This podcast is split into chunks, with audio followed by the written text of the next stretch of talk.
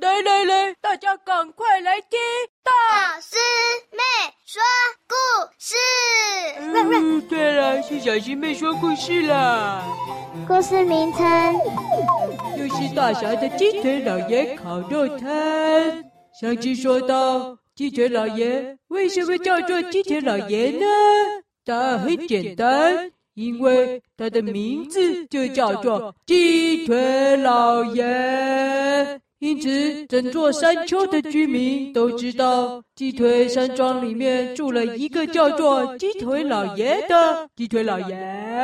那为什么鸡腿老爷又跟烤肉摊有关系呢？想知道为什么吗？当然是下回进山汤圆见。老虎的葱油饼，在动物王国的夜市里面呢。有很多很多家的摊贩，连在外地的植物王国居住的人都知道的有三家店，一家是蚂蚁们臭豆腐店，另外一个是斑马大肠面线店。但是我们这一个故事的主角不是斑马，也不是蚂蚁，而是一家新开的葱油饼店。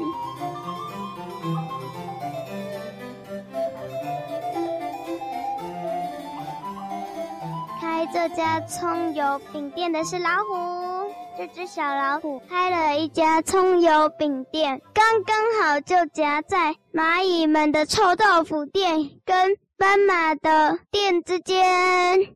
客人全部都被吸引去那两家名店了，都没有人要来买他们那一家的。而有一些怕排队的客人，以为旁边挤着买两家名店的客人是他们那一家的，怕排队也不来买。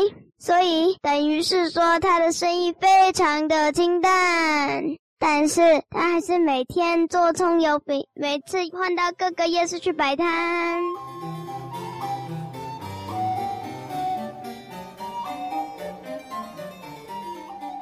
而看到小斑马这边，它的大肠面线可是远近驰名，是他们世世代代家族都很有名的面线呢。要打败可不容易。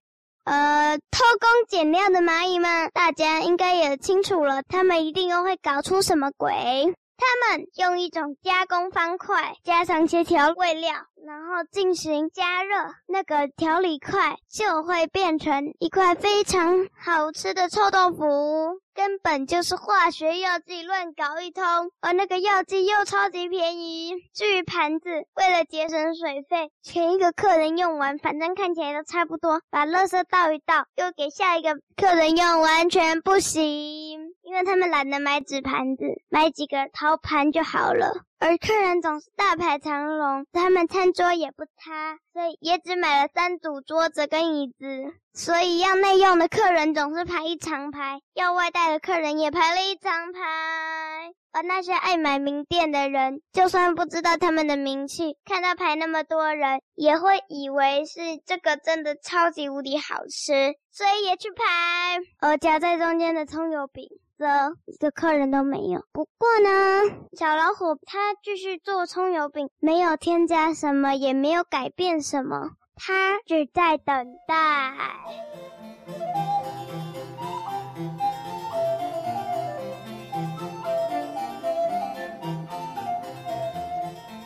他在等什么呢？他在等时间到了，他的客人自然就会来了。终于在他开店三个礼拜又三天的时候，来了第一位客人，是水豚寿司店的超级无敌大粉丝猫头鹰先生。来逛夜市，他是来买早餐吃的，因为他是猫头鹰啊。而他第一次挑战看看这家葱油饼店，他一吃觉得哇，这么好吃，怎么都没有人呢？于是，猫头鹰先生开始跑去跟他们猫头鹰家族说：“哎，跟你们说，有一家非常好吃的葱油饼店哦，就在夜市啊，有名的蚂蚁臭豆腐店跟斑马面线店旁边哦。”大家听了也纷纷去买，可是大家的注意力马上又被他们另外两家店给吸走了，都说：“哎，难得都来了，我们就先买另外两家吧。”但买了之后又吃饱了，就说：“哎呦，吃很饱了，下次再来买葱油饼吧。”就这样子一直循环下去，还是完全没有人对他的葱油饼产生兴趣。小老虎继续做葱油饼，继续每天到换换各个夜市摆摊，但他每次都摆到最不好的位置，就跟两家名店摆在一起。就在这时，好像是天上降下来的礼物一样，有人帮他了。在一旁摆摊的水豚寿司分店，你看水豚寿司分店都来开到这里来了。猫头鹰先生来的原因就是为了吃这个水豚寿司分店。水豚寿司分店今天刚好是大老板水豚来了，他就看小老虎的状况，感觉很惨，跟他以前在百货公司的状况很像呢。于是他就开始教小老虎怎么怎么让生意变好。渐渐的，小老虎也在水豚先生的帮助下，开始有人来买了。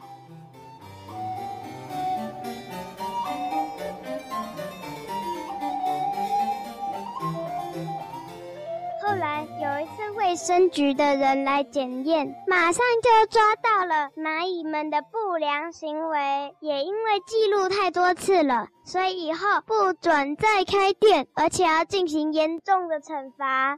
而小斑马呢，它还是一样有名，可是葱油饼店也开始生意兴隆了，成了两家十足的竞争对手呢。不过他们彼此并没有敌意，有时还会一起聊天，就是好的竞争。